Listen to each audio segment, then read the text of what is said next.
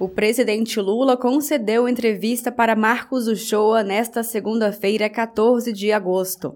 Em mais uma edição do programa Conversa com o Presidente, Lula falou sobre o novo PAC, ao enfatizar que começou sua gestão com 14 mil obras paradas do governo anterior e que a retomada dessas obras é um dos focos do novo PAC, lançado na sexta-feira, 11 de agosto.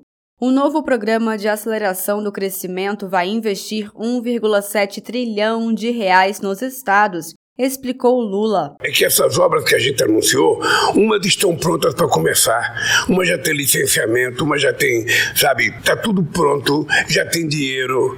Outras na outra nós precisamos construir o projeto, uhum. construir licenciamento ambiental e começar a fazer. Então é por isso que nós fizemos até 2026. A gente tem, por exemplo, a possibilidade de gastar 1 bilhão e 400 milhões até 2026 e 300 bilhões de obras que vão ultrapassar passar 2026. O que é importante é que as obras que estão começadas não podem parar. Nós encontramos 14 mil obras paradas. Você sabe o que é 14 mil obras paradas? Nós estamos retomando todas elas para que a gente possa tirar o Brasil da fotografia de um canteiro de obras paradas para um, para um país com uma fotografia de obras funcionando, trabalhadores trabalhando, ganhando salário. Lula falou sobre os desmontes realizados pelo governo anterior, ao enfatizar que agora, em seu terceiro governo, é mãos à obra para reconstruir o Brasil. Então, nós tivemos que demorar seis meses para recompor todas as nossas políticas de inclusão social, todas elas, e agora nós anunciamos o que vai acontecer nos próximos anos. Nos próximos anos é mãos à obra, é trabalho, porque nós queremos cumprir as metas que nós estabelecemos no PAC. Nós queremos investimento do governo, do Orçamento Geral da União, nós queremos investimento de financiamento dos bancos públicos brasileiros, nós queremos construir PPP para que os empresários possam participar ativamente, sabe, do, da reconstrução desse país. Nós queremos fazer as rodovias, as ferrovias que, que precisam ser feitas nesse país, que precisa ser feito, sabe, e, e, e vai precisar de muito dinheiro.